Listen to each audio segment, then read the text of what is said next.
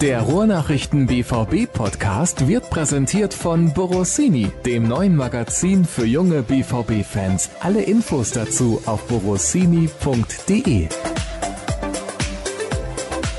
Dirk, heute ist Tag der Currywurst. Wusstest du das? Nein, ich hatte gestern eine. Oh. Also werde ich heute keine essen. Oh, das geht aber eigentlich gar nicht. Da müsstest du zwei Tage hintereinander eine Currywurst essen. Ja, das geht in Notfällen natürlich auch, aber da ich heute auch von zu Hause aus arbeiten darf, ist das mit der Currywurst sowieso ein bisschen weit weg. Also, nee, nee. Gestern hat auch gereicht. Okay. Mir reicht das immer so alle vier Wochen mal einmal. Alle vier Wochen? Also das lässt der Gröger nicht mit sich machen. Ja, der ist ja auch zweimal, ah gut, das führt jetzt zu weit, wenn ich das jetzt auch noch ausführe, aber der ist deutlich öfter eine warme Mahlzeit als ich. Sag's mal so. Ja, aber eine warme Mahlzeit ist auch lecker. Auf jeden Fall, klar. Und nicht lecker, aber hoffentlich interessant ist die neue Ausgabe des BVB-Podcasts der Ruhrnachrichten. Hallo und herzlich willkommen zu Episode 117 und ihr habt gemerkt, er ist wieder zurück aus dem Urlaub, Dirk Krampe. Wie war's so? Ohne die Kollegen? Besser? Ja, hervorragend. Also das wird, glaube ich, jeder andere Kollege nicht anders sagen. Ich hatte ja drei Wochen, länger war es gar nicht. Du tust jetzt so, als ob ich ein halbes Jahr weg war. Gefühlt. Es war dann tatsächlich drei Wochen, ja, gefühlt war es vielleicht so. Drei Wochen ist auch einiges vielleicht passiert in der Zeit. Vielleicht liegt es auch daran. Nee, war sehr schön. Ich war an der See und ein paar Tage und habe mich ansonsten gut erholt und ja, voller Tatendrang jetzt sozusagen wieder. Und du warst auch beim Spiel zwischen Hannover 96 und Borussia Dortmund am vergangenen Freitag. Da sprechen wir kurz drüber zu Beginn der heutigen Ausgabe. Wir sprechen natürlich über die Gruppe in der Champions League, die letzte Woche ausgelost wurde und wir haben ein paar Hörerfragen gesammelt, wie wir das eigentlich jedes Mal tun. Erzähl uns doch mal ein bisschen was von dieser Partie in Hannover. Also, sag mal so, meine Erwartungen wurden jetzt nicht ganz erfüllt. Ja, da ging es dir wahrscheinlich wie den meisten anderen auch. Vor allem nach denen jetzt, die nur das nackte Ergebnis gegen Leipzig gesehen hatten. Wenn man dann mal wirklich ein bisschen intensiver drauf guckt, war ja Leipzig auch schon ein Spiel, was ja auch einige Ansätze zur Kritik bot, wo auch einige Ansätze da waren, wo man sagen muss, okay, da müssen wir uns noch verbessern.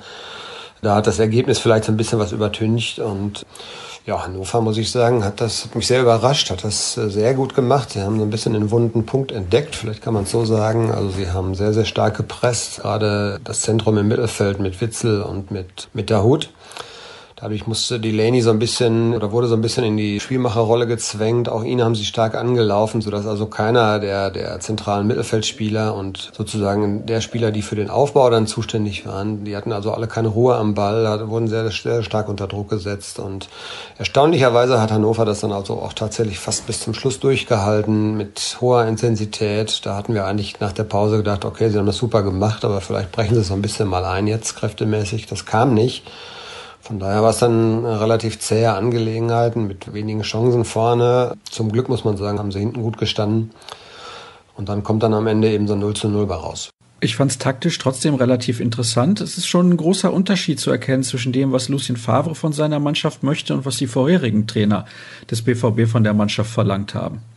Ja, kann man so sagen. Vor allen Dingen auch die defensive Herangehensweise war ja sehr interessant mit einer sehr dichten Zentrale, würde ich mal so nennen. Man hat also erstaunlich viele Flanken zugelassen. Das ist ja auch so, ein, so eine Favre Marotte, hätte ich fast gesagt, aber so eine Favre Vorgehensweise dass man die Flanken nicht unbedingt unterbindet. Es kam also sehr viel von den Außen auch in die Mitte, aber da gab es dann halt immer wieder irgendein Abwehrbein, was dann auch zur Stelle war. Und gerade jetzt Akanji und Diallo mit so einem leichten Abstrichen, aber die beide waren eigentlich sehr, sehr präsent, sehr wach und sehr gut.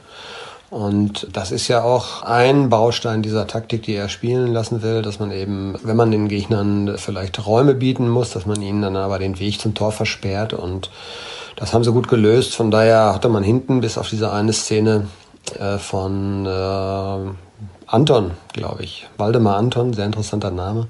Kurz vor Schluss war es ja.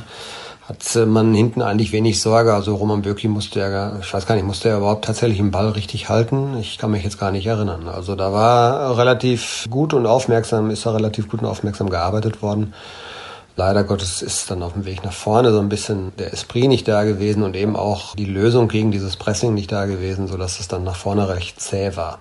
Muss man da einfach ein bisschen Geduld zeigen und das akzeptieren, dass das in den ersten Wochen der Saison noch häufiger so aussehen könnte? Ja, ich glaube ja. Geduld ist ohnehin gefragt. Denke ich mal auch führt. Das Pokalspiel war ja nicht unbedingt das Gelbe vom Ei. Also das, das waren eigentlich jetzt drei Pflichtspiele, wo in allen drei Spielen auch klar zu sehen war, dass eben noch Arbeit vor dem, vor dem Verein liegt oder vor Lucien Favre liegt und vor allen Spielern. Aber die Ansätze waren eigentlich schon in Ordnung, die waren schon da und solche Spiele dienen dann natürlich eben auch als Anschauungsmaterial, um äh, im Training daran zu arbeiten, wie helfe ich mir aus so einem Pressing, wie löse ich das. Favre hat so ein bisschen angedeutet, nicht immer ist der, der den Ball hat, der Schuldige, dass es dann nicht funktioniert, sondern es geht dann insgesamt über sehr viel Bewegung. Die war zwar da, zumindest von der, von der reinen Laufleistung her, aber es geht eben auch darum, wie bewege ich mich in den Räumen richtig, welche Laufwege biete ich an, damit ein Mitspieler eben die Möglichkeit hat, mich anzuspielen, damit er vielleicht auch mehr als eine Option hat. Und da gibt es sicherlich noch einiges dran zu feilen. Ich glaube aber nicht, dass wir jetzt grundsätzlich nach diesem 0 zu 0 dann schon wieder ja, das Negative ganz nach oben kehren müssen. Ich denke, der Grundtenor ist weiter positiv und die Entwicklung ist eigentlich äh, da und die ist auch zu sehen. Und ich denke mal, wenn ja, die Mannschaft sich weiter einspielen kann, wenn dann Favre weiter seine Vorstellung vermitteln kann, wird man auch im Resultat das äh, weiter sehen. Also es ist ja ein sehr ordentlicher Start, da kann man jetzt, glaube ich, gar nicht drüber meckern. Nein, um Gottes Willen, das wollte ich auch nicht getan haben. Also ich finde vier Punkte gegen diese beiden Mannschaften auswärts in Hannover, weil man sieht, wie diese Mannschaft sich auch in der letzten Saison präsentiert hat und zu Hause gegen Leipzig, das ist absolut in Ordnung. Ja, man hat ja in Hannover ist jetzt vielleicht nicht ganz vergleichbar, weil es eine Phase war, in der es schon deutlich bergab ging, aber man hat da ja in der vergangenen Saison auch deutlich verloren. Ja, man hat 2 zu 4 verloren. Jetzt ist Hannover sicherlich nicht eine Mannschaft, die ich, sagen wir mal, in den Europacup-Rängen erwarte. Also eigentlich auch eine Mannschaft, die einen Verein wie Borussia Dortmund schlagen muss. Und wenn man dann so wenig Chancen hat, ist es eben Qualitätsmerkmal, dass man vielleicht eine von denen macht und dann mit so einem schmutzigen 1-0 nach Hause geht. Die Chance dazu war ja auch da. Marco Reus hatte zwei hochkarätige. Ich glaube, den einen muss er einfach nur querspielen, dann steht der Wolf ganz blank und haut ihn rein. Das ist vielleicht noch der Unterschied eben zu einer Mannschaft wie Bayern München, die auch nicht immer glänzt, auch Pflichtspieler hat, wo sie sich abmüht, aber dann eben durch solche Tore dann vielleicht trotzdem gewinnt. Das ist noch der Unterschied. Da wird der BVB sicherlich auch dran arbeiten damit eben solche Spiele dann auch gewonnen werden. Aber generell, wie schon gesagt, also die Tendenz stimmt und ähm, ich glaube, man muss das jetzt einfach auch akzeptieren, dass es eine, eine Phase ist, in der ja noch einfach mehrere Räder ineinander greifen müssen. Das ist noch nicht immer der Fall gewesen und von daher sah das dann eben so aus, wie es dann auf dem Platz stattgefunden hat. Ich persönlich habe die Geduld. Ich nehme an, dass du sie auch hast. Aber glaubst du, das Umfeld wird diese Geduld noch viel länger aufbringen. Ich weiß, dass viele Leute dann vielleicht schon relativ schnell kommen und sagen, ja, aber unter Favre, da haben wir gedacht, wird alles besser. Und das dauert eben seine Zeit. Das ist ein Prozess und man hat nicht nach ein, zwei Spielen dann auch schon den Rhythmus und man ist nicht so eingespielt, auch mit den neuen Spielern. Wenn man jetzt den Unterschied betrachtet, auch zum Leipzig-Spiel, waren es eigentlich ja nur die Tore. Es war jetzt nicht gegen Leipzig so, dass man noch sieben, acht, neun weitere Chancen gehabt hätte. Und Leipzig hat sich auch stark präsentiert, zumindest in den ersten ja, 50, 60 Minuten. Ja, ja, gegen Leipzig war es eine gnadenlos gute Effektivität, das muss man auch sagen. Da hat man wirklich aus fast jeder guten Chance auch das Tor dann gemacht. Und was mich positiv stimmt, ist zum Beispiel dieses Aufbäumen, was man gesehen hat. Ja, nach 30 Sekunden gegen Leipzig dann in Rückstand zu geraten, ist jetzt nicht so angenehm. Und die ersten 20 Minuten oder knapp 30, würde ich jetzt mal sagen, waren dann auch nicht so unbedingt, dass man gedacht hat, okay, das wird jetzt auf jeden Fall noch ein Selbstläufer, dass man das drehen kann. Und da hat man aber dann doch viel mehr Widerstand gezeigt als in der vergangenen Saison, wo solche Spiele vielleicht verloren gegangen wären. Und das stimmt mich so ein bisschen positiv. Ja, der Rest mit der Erwartungshaltung, die rührt natürlich daher, dass ja so Verpflichtungen wie eben auch Witzel schon dazu führen, dass alle sagen, okay, jetzt wollen wir da aber auch ein deutlich anderes Gesicht dann sehen. Ich finde, man kann dieses Gesicht schon sehen in Ansätzen. Der Rest kommt hoffentlich bin da eigentlich ganz zuversichtlich. Die Leute sollten aber von Axel Witzel jetzt auch nicht erwarten, dass er in jedem Spiel ein Tor schießt, denn das ist eigentlich gar nicht seine Aufgabe. Nee, und es, man kann auch nicht von ihm erwarten, dass er alles auf seine Schultern nimmt. Da sind dann eben auch, das hat Favre, glaube ich, auch gemeint, wenn er sagte, nicht nur die ballführenden Spieler sind in der Pflicht, nicht nur solche eben prägenden Figuren wie Witzel sind in der Pflicht. Ich glaube, da können auch seine Nebenleute sich noch deutlich steigern. Und ich bin gespannt, wie er das lösen wird. Er wird sicherlich auch mal, er hat ja 4-3-3 gespielt und das war jetzt sicherlich so eine Blaupause, wo man eben sehen konnte, wo dieses System auch Schwächen hat. Es gab eine sehr große Lücke zwischen der Dreierreihe vor der Viererkette und eben der Dreier-Sturmreihe. Da war sehr viel Raum. Die Stürmer haben so ein bisschen in der Luft gehangen, äh, mussten auch dann sich teilweise sehr weit fallen lassen, um überhaupt ähm, am Spiel teilnehmen zu können. Waren jetzt nicht so präsent dann eben auch in der Zone, wo es dann, wo es dann sich vorne entscheidet. Also da gibt es sicherlich auch Anforderungen, dann vielleicht mal das System zu variieren, ja, oder das System ganz zu ändern. Da wird er sicherlich auch mal was anbieten müssen, Lucien Favre. Und ich denke, solche Spiele dienen dann eben auch dazu, um sich da Gedanken zu machen, wie man das lösen kann, wenn man eben auf solche Gegner trifft. Weil eins ist ja klar, die werden natürlich auch als alle hingeschaut haben, nicht nur Frankfurt als nächster Gegner, auch der ganze Rest der Liga. Äh, da sieht man dann, okay, ja, wenn Dortmund 4-3-3 spielt und wir pressen die Mittelfeldspieler extrem, dann haben sie Schwierigkeiten. Und da ist dann aber auch die Mannschaft gefordert, eben in, in so einer Situation eben auch so flexibel zu sein, dass man da reagieren kann. Ich bin mir relativ sicher, dass sich Lucien Favre darüber sehr viele Gedanken macht und mit ein wenig Zeit und Geduld wird das dann auch funktionieren. Kommen wir zu drei weiteren Gegnern. Gerade hast du Eintracht Frankfurt genannt, aber zu den internationalen. Es ist wieder nichts geworden mit Barcelona, aber zum Glück nicht Bernabeu. Das stimmt. Die Wahrscheinlichkeit, dass es ein Mafalano aus Spanien wird, war ja nicht ganz gering und das ist dann tatsächlich so gekommen. Leider wieder nicht Barcelona, aber das ist ja vielleicht nur aufgeschoben. Warten wir es mal ab. Ich bin da recht entspannt. Ich glaube schon, dass sie die Auslosung für alle deutschen Mannschaften jetzt, ja, der deutsche Dusel oder sowas, so weit will ich nicht gehen, weil Dortmunds Gruppe ist durchaus ambitioniert. Schalke hat sicherlich auf den ersten Blick, glaube ich, die leichteste, leichteste Gruppe erwischt. Aber ich glaube schon, dass der BVB sich da durchsetzen kann und wird. Und dann haben wir in der K.O.-Phase auch nochmal wieder die Chance. Vielleicht wird es ja dann was. Also Finale, dann wieder in Madrid gegen Barca. Ist dann aber auch nicht Barcelona. Ist dann unglücklich gelaufen für dich. ja, mal abwarten, wie gesagt. Ich habe die Hoffnung noch nicht ganz aufgegeben, aber da ich Borussia Dortmund eigentlich auch in den kommenden Jahren äh, in der Champions League erwarte, wird es ja vielleicht noch was werden, bevor dann erstmal der Herr Messi auch seine Schuhe an den Nagel hängt. Ich habe ihn ja auch schon mal mit Argentinien gesehen, also so ganz so dramatisch ist es nicht, aber das Stadion an sich ist natürlich schon, glaube ich, ein Knaller und da würden sich, glaube ich, auch viele BVB-Fans freuen, obwohl es ja sportlich dann kaum eine schwerere Aufgabe geben würde, aber mal abwarten, wie es passiert. Also zum Stadion kann ich sagen, ich bin dort gewesen, lass mich nicht lügen, 2010 und da habe ich das Gefühl gehabt, es ist relativ marode. Ja, ist ja auch nicht ganz so neu, das Stadion. Ne? Und wenn es nicht voll ist, das kommt ja noch dazu, dann ist es mit der Stimmung vielleicht auch ein bisschen schwierig, kann ich mir vorstellen. Aber dann mal 100.000 oder so da zu haben, und das dürfte in der K.O.-Phase, wenn der Gegner Dortmund dann heißt, ja vielleicht mal passieren, das stelle ich mir schon recht imposant vor. Da würde ich mich schon drauf freuen. Und dann schöner BVB-Auswärtssieg. Apropos Auswärtssieg, wie schätzt du denn die Chancen ein, dass man in dieser Gruppe auch ein paar Auswärtssiege landet. Atletico, ganz, ganz starker Gegner, schwer zu spielen auch. Defensiv eher ausgerichtet mit schnellen Stürmern wie beispielsweise Antoine Griezmann. Dann haben wir Monaco, die mussten natürlich in den letzten Jahren ordentlich federn lassen, was ihre Abgänge angeht. Also Mbappé spielt da nicht mehr. Andere Spieler wurden jetzt auch im Sommer abgegeben.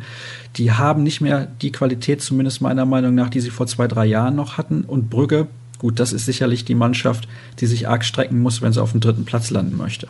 Ja, hast du gut zusammengefasst, sehe ich auch so. Atletico ist sicherlich der schwerste Gegner. Monaco so ein bisschen die Wundertüte, weil man nicht ganz genau weiß, wie stark sind sie jetzt. Sie haben sehr viel Qualität verloren. Silva, denke ich mal auch. Und es hat ja auch ein gewisser Herr Diallo damals sogar im Kader gestanden gegen Borussia Dortmund, hat zumindest in Monaco dann nicht gespielt.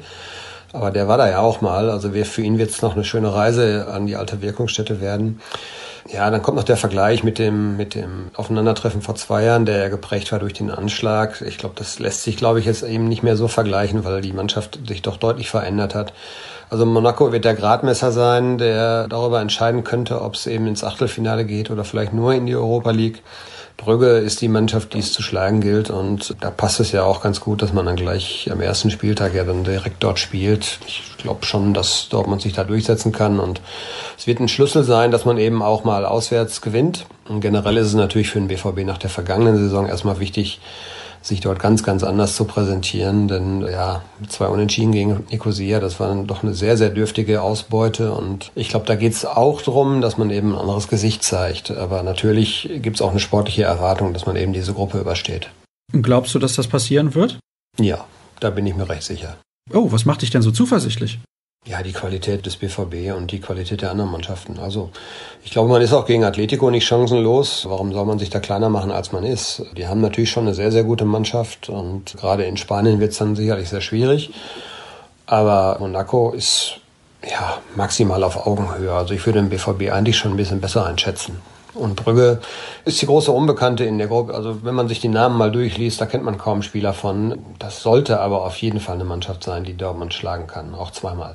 Das war früher anders. Ne? Da kannte man bei belgischen Mannschaften noch den einen oder anderen Spieler. Also ich erinnere mich so, sagen wir mal, an die 90er Jahre. Hm. Ja. Ja, ich habe mir den Kader durchgelesen, als das Los dann gefallen war. Wir haben da auch noch eine kleine, kleine Videogeschichte damals zu gemacht. Also mir haben die Namen nichts gesagt, bin ich ganz ehrlich. Ja, das ist jetzt nicht unbedingt das allerbeste Zeichen, denn ich würde behaupten, du kennst dich schon ein bisschen aus im internationalen Fußball auch. Aber die haben natürlich auch sehr viele Akteure, die im Ausland spielen. Wir haben bei der WM ja gesehen, welche Qualität die belgische Nationalmannschaft mittlerweile hat. Also ihr habt es gehört, Dirk Krampe geht fest davon aus, dass Borussia Dortmund in die KO-Phase der Champions League einzieht und dann wechseln wir auch mal wieder das Thema und kommen zu den Hörerfragen. Du hast da eben schon ein bisschen was angesprochen und Michael schreibt, mir fällt immer wieder auf, dass die Gegner auf beiden Außenseiten unheimlich viel Platz haben. Auch gegen Leipzig waren die Angreifer gerade auf der Schmelzerseite oft erschreckend alleine und konnten in aller Ruhe in die Mitte flanken. Und er würde gerne wissen, wie wir das beurteilen. Du hast da ja in Bezug auf das Hannover-Spiel auch nochmal was zu gesagt. Das ist schon ein bisschen auffällig, aber ich glaube, das ist von Lucien Favre bewusst so gemacht. Ja, ist es tatsächlich, weil man das von ihm früher ähnlich kannte. Ich halte es allerdings auch nicht für ungefährlich, weil ich sag mal so, wenn einer von außen unbedrängt flanken kann, dann ist das fast wie ein Standard und Standardsituationen sind ja eigentlich immer gefährlich und ich weiß nicht, ob man es so konsequent immer verteidigen kann, dass man dieses Risiko im übergroßen Maße eingehen sollte. Es ist manchmal natürlich situationsbedingt, aber eben Favre-Mannschaften haben immer das Zentrum verdichtet. Und da gibt es ja auch dieses Buch von Biermann, äh, Freunde, wo auch darüber geschrieben wird, wie eben Favre spielen lässt und ja, er hat es immer erfolgreich gemacht. Es ist auch bislang erfolgreich. Es gab jetzt nur ein Gegentor. Aber ich sehe auch so ein bisschen das Risiko, muss ich sagen. Und ich habe mich in, in Hannover manchmal gewundert, wie viel Platz dann die Außenstürmer bei Hannover hatten, um zu flanken. Und bin gespannt, wie das dann auf Strecke sich darstellen wird. Muss man auch jetzt nach einem Spiel und nach zwei Pflichtspielen nicht unbedingt überbewerten wie gesagt, da muss ich auch noch vieles finden. Man hat ein komplett neues Innenverteidiger-Duo und auch diese Abstimmung, wer steht wo, wie weit rücke ich ein als Außenverteidiger. Das muss sicherlich noch kommen, denn das erfordert viele Absprachen. Ne? Und äh, ich glaube, das wird noch ein bisschen dauern, bis das alles hundertprozentig funktioniert. Aber es sieht auf den ersten Blick jetzt schon mal so nicht schlecht aus. Das wollte ich gerade sagen. Also mir gefällt die Abstimmung zwischen Akanji und Diallo eigentlich relativ gut. Sagen wir mal mit Ausnahme des Gegentores beim ersten Spiel gegen Leipzig. Ja, das war dann auch so ein bisschen Ping-Pong-Ball, irgendwie so eine ganz doofe Situation und da war man, glaube ich, noch nicht so ganz vielleicht hellwach und in, in Hannover waren sie beide eigentlich sehr präsent, wie ich schon gesagt habe. Akanji hat mir sehr, sehr gut gefallen, Diallo mit ein, zwei Abstrichen auch. Und das lässt sich echt gut an. Bin gespannt, wie es dann sein wird, wenn viele Spiele kommen nach der Länderspielpause. Jetzt kommen ja, glaube ich, sieben Spiele in 20 Tagen oder 22 Tagen. Da werden wir dann irgendwann auch mal einen Toprak sehen, bin ich mir ziemlich sicher weil man kann einfach nicht durchspielen mit, mit einer Formation und dann muss man mal wieder gucken, wie passt es dann miteinander, wie passt es dann auch gerade so Diallo als, als Neuzugang da in der Innenverteidigung. Ja, aber wie gesagt, im Augenblick ist das alles relativ positiv und das war ja auch ein großes Thema jetzt nach der vergangenen Saison. 47 Gegentore, glaube ich, in der Bundesliga. Das ist eben auch nicht unbedingt einer Spitzenmannschaft würdig und da ist man, glaube ich, jetzt erstmal schon mal auf einem guten Weg. Wo wir gerade bei türkischen Nationalspielern sind. Markus würde gerne wissen, zahlt der BVB einen Teil des Gehalts von Nuri Sahin weiter? Das habe ich gelesen, das würde ich eigentlich ausschließen, weil dazu, es wird eher so gewesen, also man hat den Vertrag ja aufgelöst. Und ich denke mal, dass es eine Art Abstandszahlung an Nuri Schein gegeben haben wird, weil es ist klar, dass er, das sind auch unsere Informationen, dass er in, in Bremen deutlich weniger verdient. Und ich glaube aber, das ist das, da hat man sich irgendwo in der Mitte getroffen. Ich glaube nicht, dass jetzt aktuell ein Gehalt weitergezahlt werden kann. Ich weiß nicht, ob das rechtlich möglich ist, weil er halt in Dortmund gar nicht mehr unter Vertrag steht. Aber da wird es dann eben so eine Art Abfindung oder sowas gegeben haben. Das wird, glaube ich, eher der Fall gewesen sein. Dann hätten wir das auch geklärt. Nächste Frage. Gibt es im System von Favre überhaupt noch einen Platz für Spieler wie Shinji Kagawa? Ja, große Debatte. Auch, auch Mario Götze hat ja nicht gespielt in den ersten beiden Bundesligaspielen. Sagen wir mal so, deren beliebteste oder deren Lieblingsposition gibt es eigentlich nicht. Ich glaube, Kagawa kommt vielleicht mit dem 4-3 noch eher klar als ein Götze, wobei Mario sich auch ja eigentlich so als Achter sieht, der das Spiel so ein bisschen vor sich hat. Das war sehr überraschend, äh, haben mir die Kollegen dann erzählt, da war ich ja noch nicht wieder da als dann gegen Leipzig auf einmal der Hut da spielte. Man hatte Götze erwartet, der ja auch in den ganzen Testspielen eigentlich regelmäßig und nicht schlecht, wie man, wie man wirklich sagen muss, dann auch gespielt hat. Es ist momentan sehr schwierig für die beiden, das muss man wirklich sagen. Und auch Shinji Kagawa, noch nicht mal im Kader, das ist ja nochmal eine, noch eine Spur härter. Und er ist, ja, wie habe ich es gelesen, der härteste der Härtefälle. Das trifft es, glaube ich, ganz gut. Aber es war eben auch klar, dass bei dieser Kadergröße und bei dieser Qualität es auch prominente Namen erwischen würde. Und jetzt hat man noch gar keine Verletzten. Ich würde jetzt nicht den Stab darüber brechen und sagen, es gibt für die keinen Platz. Das werden wir ganz schnell sehen, dass auch diese Spieler wieder eine Rolle spielen und auch gebraucht werden. Man hat sicherlich zwei, drei Spieler zu viel im Kader, aber das sind dann nicht Spieler wie Kagawa oder Götze oder wer auch immer, sondern das ist, betrifft dann eher die junge Reihe, die da relativ chancenlos sein dürfte, auch in, auch in den kommenden Wochen. Ich glaube, die Spieler wie Kagawa die, oder auch Mario Götze, die werden wir in den kommenden Wochen noch sehen, weil eben so viele Spiele da sind. Und wie die sich dann ins System einfügen, bin ich auch mal gespannt drauf. Allerdings, wie schon eben gesagt, muss Favre auch mal irgendwie noch ein Alternativsystem haben denn ansonsten ist er ja auch viel zu leicht ausrechenbar. Ich gehe mal schwer davon aus, dass er das hat. Ja, das hat er haben. Das haben auch alle Trainer. Jetzt wird ja immer gesagt, wie intensiv er sich mit Fußball beschäftigt. Das mag sein. Das machen aber andere Trainer, glaube ich, auch. Da darf man denen auch nicht Unrecht tun. Also jeder Trainer und auch jede Mannschaft hat Variationen innerhalb eines Systems und hat eben auch andere Systeme. Das ist, wird dann auch gegnerabhängig sein. Dann kommen wir zur nächsten Hörerfrage. Frage zum Spiel noch gegen Hannover. Ist der BVB in solchen Spielen seit dem Tuchel-Abgang bzw. der Trennung nicht effektiv genug? Ich habe übrigens gelernt, es heißt effizient und nicht effektiv, aber das spielt an dieser Stelle keine Rolle. Da hast du jetzt eben ein bisschen schon was zu gesagt, dass man nicht die Chancen genutzt hat. Du hast da gesagt, ein dreckiger 1 zu 0 Sieg, das wäre natürlich die perfekte Lösung gewesen in so einer Partie. Aber ja, gut, ich meine, unter Tuchel hat man sich auch deutlich mehr Torchancen erspielt. Da weiß ich nicht, ob man unbedingt die Torchancen besser genutzt hat. Nee, die Quote war ja eigentlich in, auch in den Meisterjahren unter Klopp zum Beispiel, war die Quote eigentlich ja recht bescheiden. Äh, man, es, gibt, es gibt ein Ranking im Kicker, da kann man das auch sehen. Effizienz vor dem Tor mit Ausnutzen von Großchancen. Da hat Dortmund fast, ich glaube, mit Bayern München immer die meisten Chancen kreiert, aber stand mit dem Ausnutzen der Chancen, ich glaube, fast mal auf dem Abschießplatz, als sie Meister wurden. Die haben also unheimlich viele Chancen gebraucht, um ein Tor zu erzielen. Und es gab auch unter Tuchel Spiele, wenn ich mich so richtig erinnere, wo es mal nicht so gut funktionierte, auch im Herausspielen von Chancen, wo die Quote nicht so gut war. Ja, es ist jetzt ein Spiel gewesen, wo es nicht funktioniert hat. Gegen Leipzig war es super. Ja, dann, also um das seriös dann zu beurteilen, wie sich das jetzt auch unter Favre entwickelt, wird man da erstmal sehen müssen, wie die, wie die Hinrunde jetzt auch verläuft und wie Dortmund es schafft, sich Chancen herauszuspielen. Also ich habe mich gewundert, wie effizient sie waren gegen Leipzig. Dann habe ich mich gewundert, dass es eben gegen Hannover nicht so viele Chancen gab und da war eben die Quote nicht so gut. Und deshalb gab es am Ende dieses 0 zu 0, aber daraus lässt sich, glaube ich, jetzt noch nichts ableiten müssen wir uns generell darauf einstellen, dass einfach unter Lucien Favre beim BVB nicht so viele Tore fallen werden. Das war bei allen Stationen seiner Karriere eigentlich so. Bei der Hertha sind nicht so viele Tore gefallen, bei Gladbach, bei Nizza habe ich es jetzt nicht so intensiv beobachtet, aber ich meine mich erinnern zu können, dass sie jetzt auch nicht eine komplette Tormaschine waren. Hm.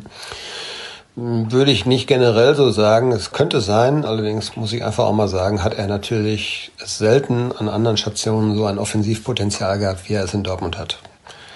Und jetzt haben wir noch einen neuen Stürmer dazu bekommen, der jetzt nicht ein reiner Brecher ist, sondern auch als spielstark gilt. Von daher nochmal eine Alternative. Und ja, wir haben jetzt einen Pulisic in Hannover nicht gesehen, der war angeschlagen. Wir haben Reus nicht unbedingt in Topform gesehen. Auch die anderen beiden hingen so ein bisschen in der Luft.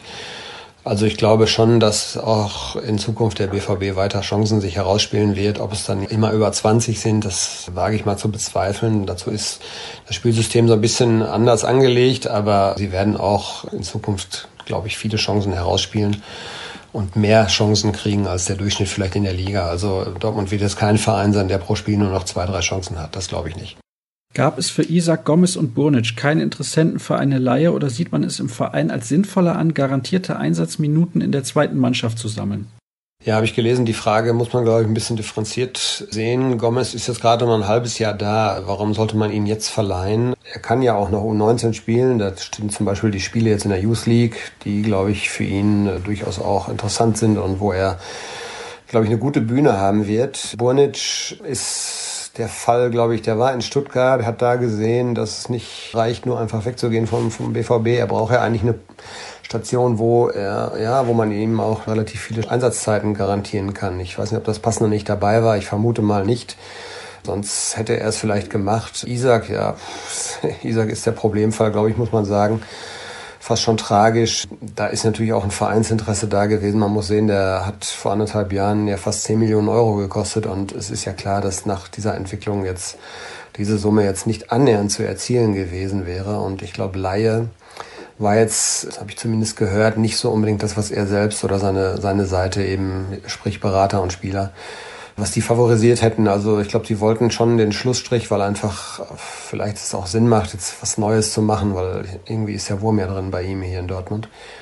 Da gab es aber eben das Passende auch wohl nicht, denn da muss Borussia Dortmund natürlich auch gucken, dass das einigermaßen wirtschaftlich darstellbar ist und kann man sich ja ungefähr ausrechnen, was da am Transfermarkt zu erzielen gewesen wäre jetzt bei ihm wo er anderthalb Jahre in der Versenkung praktisch verschwunden ist. Also das ist ein sehr schwieriger Fall. Ich glaube, man muss bei allen, bei allen Transfers, die eben dann auch nicht stattgefunden haben, jetzt immer sehen, dass es drei Seiten gibt. Alter Verein, neuer Verein und Spieler muss zufrieden sein. Und das muss man alles irgendwie in Einklang bringen. Äh, Michael Zock hat es ja offensichtlich noch bis ganz spät am Freitagabend eben auch versucht und hat sich dann aber eben nichts mehr realisieren lassen.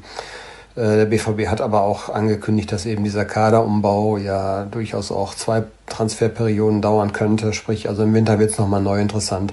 Und angesichts der Kadergröße jetzt mit 29 Spielern ist es natürlich klar, dass, dass da im Winter auch noch einiges passieren wird. Dann werden, werden sicherlich auch Spieler dabei sein, die dann auch für sich selber ganz klar sehen, dass eben die Chancen in Dortmund nicht so gut sind. Und ja, da wird noch was passieren, glaube ich.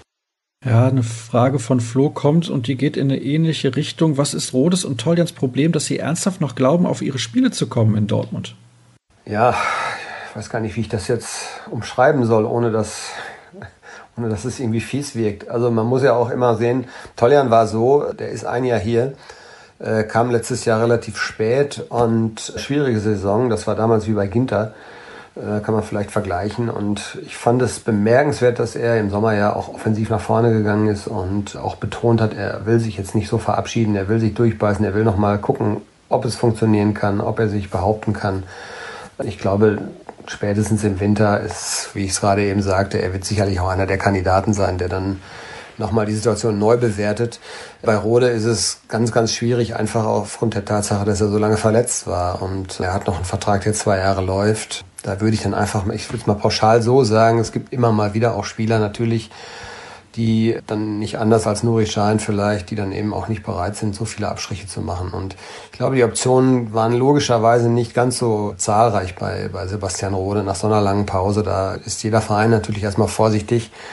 Und vor allen Dingen wird natürlich dann das Gehaltsniveau wahrscheinlich deutlich geringer gewesen sein. Und vielleicht ist es das ein Grund gewesen. Ich will ihm das aber nicht unterstellen, weil das weiß ich jetzt nicht sicher. Ich glaube einfach, dass es schwierig war, jetzt im Sommer für ihn auch was anderes zu machen. Und er, auch er ist, glaube ich, ein Typ, der einfach auch mal noch gerne gezeigt hätte, dass er es vielleicht beim, beim BVB packen kann. Aber es wird halt, ja, wird halt sehr, sehr schwierig. Das muss man, glaube ich, äh, muss man, glaube ich, jetzt sehen. Also, das sind zwei Kandidaten, die wir spätestens im Winter, glaube ich, auch dann wieder thematisieren können, wenn es darum geht, wer vielleicht den Verein verlassen könnte. Weil ihre Karten sind schon sehr, sehr schlecht. Eine Frage von Michael haben wir eben bereits beantwortet. Ich glaube, die zu einer möglichen Trainingsgruppe 2 haben wir in den letzten Wochen schon beantwortet. Dann haben wir noch zwei. Auch wenn es einige anders sehen, aber Götze und seine Nichtberücksichtigung ist ein Thema. Gegen Leipzig habe ich noch geglaubt, es waren taktische Erwägungen. Nach Hannover kann ich das nicht mehr glauben. Es läuft wenig nach vorne. Der Trainer hat noch eine Wechseloption und er lässt ihn auf der Bank schmoren. Und dann diese lakonische Antwort auf der Pressekonferenz. Da stimmt doch was nicht, oder? Dirk, erklär mir das mal. Was ist da los? ja, ich habe die Frage gelesen. Ja, ich habe zu Götze eben schon was gesagt. Uns hat das gegen Leipzig alle überrascht, vor allem weil seine Vorbereitung eben nicht schlecht war. Die Antworten von Favre jetzt auf der PK kann man natürlich in diese Richtung interpretieren. Zum einen hat er gesagt, wir haben 4-3-3 gespielt. Heißt, ist kein System für Mario Götze, habe ich eben angedeutet. Es ist zumindest nicht das ideale System für ihn. Aber ich denke schon, dass er, der Meinung bin ich, dass er in diesem Spiel auch wichtige Impulse hätten geben können. Favre hat bemängelt, dass es eben kaum Ballkontrolle gab, dass es insgesamt zu wenig Ballbesitz gab, dass nach Ballgewinn der Ball zu schnell verloren wurde. Das sind natürlich alles fast schon Argumente pro Götze, weil er ist ein sehr ballsicherer Spieler. Er lässt sich auch unter Druck den Ball nicht so leicht wegnehmen und bringt ihn noch zum, zum Mitspieler. Er ist da sehr, sehr klar und hat eigentlich immer eine Option und das hätte dem Dortmunder Spiel schon gut getan. Dann hat er noch gesagt, Lucien Favre, es war sehr intensiv, das ist richtig. Natürlich ist, ist Götze kein Delaney, kein Wühler, der sich in so eine Situation dann richtig reinhängt und verbeißt und ja, da die Blutgrätschen auspackt. Also die Frage ist halt, hätte man auch eine andere Option nicht ganz gut gebrauchen können? Ich meine, ja, aber ich bin auch nicht der Trainer. Ich würde jetzt nicht sagen, dass es ein generelles Problem. Das deutet die Frage ja an zwischen dem Trainer und dem Spieler gibt. Das, glaube ich, ist Quatsch. Das würde mich sehr wundern. Dafür spricht eigentlich nicht viel. Götze hat in der Vorbereitung ja regelmäßig gespielt. Es gab dann diesen Test in Neapel, den ich nicht mehr persönlich gesehen habe, aber wo die Kollegen sagen, da muss die gesamte Mannschaft ja eigentlich wohl keinen guten Eindruck hinterlassen haben und speziell Götze und Schein waren, glaube ich, in diesem Spiel so ein bisschen neben der Kappe. Und er hatte eben in Fürth nicht gut gespielt. Ich hätte eigentlich aber auch gedacht, dass man aufgrund auch der Vorgeschichte ihm vielleicht ein bisschen mehr Kredit einräumt, dass man auch einfach sagt, wir lassen ihn jetzt mal vier, fünf Spiele spielen und dann bewerten wir, was er dieser Mannschaft gibt. Also ich bin nach wie vor der Meinung, Mario Götze ist ein herausragend guter Spieler, der es in den vergangenen Jahren aus unterschiedlichen Gründen eben nicht äh, so konstant gezeigt hat. Ich würde ihn jetzt nicht vorstellen abschreiben. Also bin gespannt. Aber die Personalie ist an sich natürlich sehr spannend. Das, da würde ich dem Schreiber jetzt nicht widersprechen. Denn Götze ist alles andere als eben ein normaler Spieler. Ja, er ist derjenige, der das WM-Siegtor geschossen hat und das wird ihm auch ewig anhaften.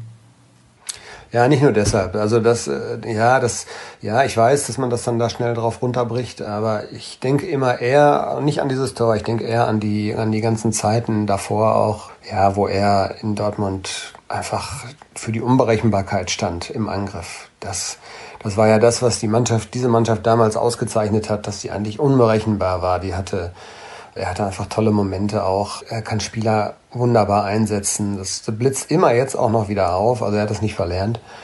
Aber er kriegt eben nicht die Chance, das auch mal konstant zu zeigen. Und vielleicht kriegt das auch nicht hin, das weiß ich jetzt nicht. Also es ist eine sehr wichtige Saison jetzt für ihn. Und ich fand, er hat in der Vorbereitung schon angedeutet, dass er auch in dieser Saison einen Sprung machen kann wieder hin zu dieser Genialität, die man von ihm erkannte. Und ja, es ist, es ist total dramatisch. Ich finde es schade. Und ich würde aber jetzt mal abwarten. Also, wie gesagt, die, es kommen jetzt die englischen Wochen und wir, ich glaube nicht, dass Dahut dann 40 Spiele machen wird.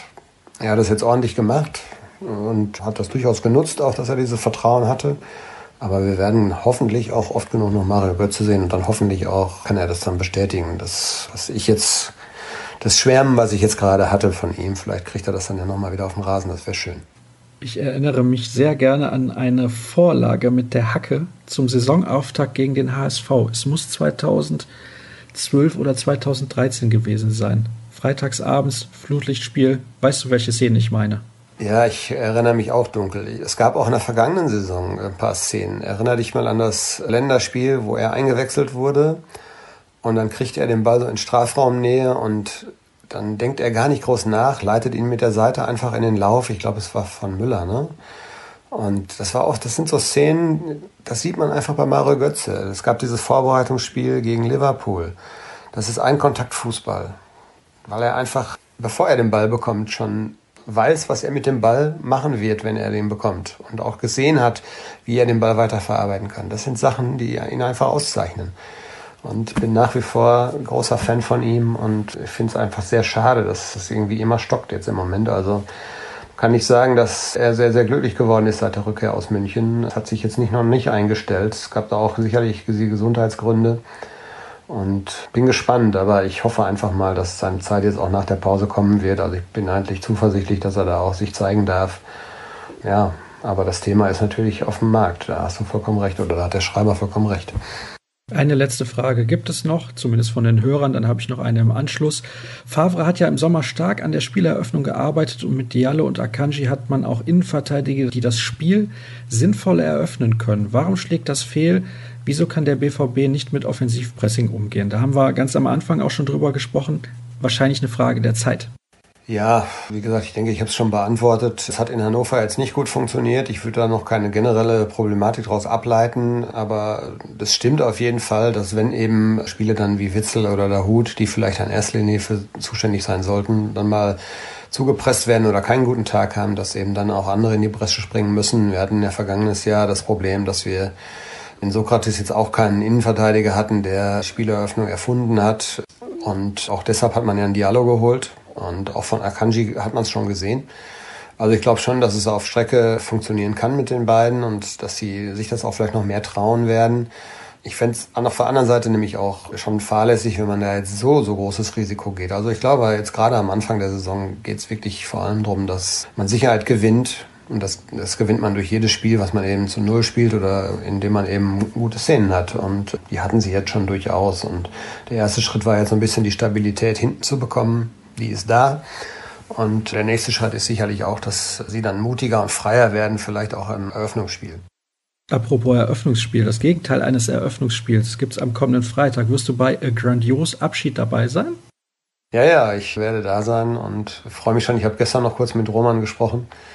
Er freut sich auch. Also es ist ja dann tatsächlich auch dann jetzt der Schlussstrich. Ja, die Karriere ist zwar vorbei sozusagen, aber es gab ja eben immer noch dieses Spiel und er hat schon angedeutet, dass es mit Sicherheit auch ein ganz emotionaler und besonderer Moment jetzt sein wird, wenn es dann definitiv zum letzten Mal auf dem Rasen vor der Süd ist und in diesem Stadion sein wird. Also denke schon, werden unterhaltsame 90 Minuten, hat sich ja auch ein paar nette und tolle Wegbegleiter eingeladen, kommen ja ganz viele und es waren auch viele heiß drauf zu kommen, wie ich so hörte, bei denen es vielleicht noch ein bisschen unklar war. Poldi zum Beispiel wollte aus Japan kommen. Bin gespannt, ob er es hinkriegt. Hat sich ja passenderweise eine rote Karte eingefangen. Vielleicht Zufall. Und nee, nee, das wird schon eine schöne Nummer werden und auch eine emotionale Geschichte. Also da muss ich der ein oder andere vielleicht das Taschentuch reinpacken. Oha, hast du denn schon ein paar Taschentücher gekauft? Ja, so bei mir muss das jetzt nicht unbedingt sein. Aber ich glaube, es gibt viele, die Roman Weidenfeller, er war ja auch nicht immer unumstritten, sagen wir mal so, bei den Fans. Aber ich glaube, er hat sich sehr, sehr viele Sympathiepunkte jetzt in den vergangenen Jahren erarbeiten können weil er einfach jetzt auch im reiferen Fußballeralter ein guter Typ ist und war auf dem Platz. Ich erinnere mich mal an diese Champions League-Saison, wo es dann nach Wembley am Ende ging. Das hatte man auch zu großem Teil ihm zu verdanken, dass es so weit ging. Da hat er schon auch tolle Spiele gezeigt und gerade so gegen Ende seiner Karriere fand ich, stand er auch stellvertretend eben für diese Identifikation und für diese Hingabe auch. Und ja, es ist schade, dass er jetzt geht, aber gut, das ist halt irgendwann mal der Fall und er hat ja immerhin bis 38 durchgehalten. Das kann ja auch nicht jeder Feldspieler schon mal gar nicht. Das kann ja auch nicht jeder von sich behaupten. Ne? Aber am Freitag ist Schluss und das wird schon mal, denke ich mal, jetzt noch eine emotionale Geschichte werden. Wir werden darüber sprechen und zwar in der kommenden Woche. Dann sprechen wir übrigens auch ein bisschen intensiver über den Abschied von Nuri Sahin von Borussia Dortmund. Ich denke, das passt dann thematisch relativ gut zusammen und dann geht es ja auch wieder weiter mit der Bundesliga. Nächste Woche Freitag erwartet der BVB dann Eintracht Frankfurt im heimischen Stadion. Das soll es gewesen sein mit Episode 117. Ihr kennt das. Alle Informationen gibt es unter ruhrnachrichten.de, bei Twitter at rnbvb Dirk Krampe ist dort zu finden. Ganz einfach unter Dirk Krampe. Mich findet ihr dort unter Sascha Start. Danke, dass ihr auch dieses Mal wieder sehr aufmerksam bis zum Ende mit dabei gewesen seid. Wir hören uns dann in ein paar Tagen wieder. Bis dann. Tschüss.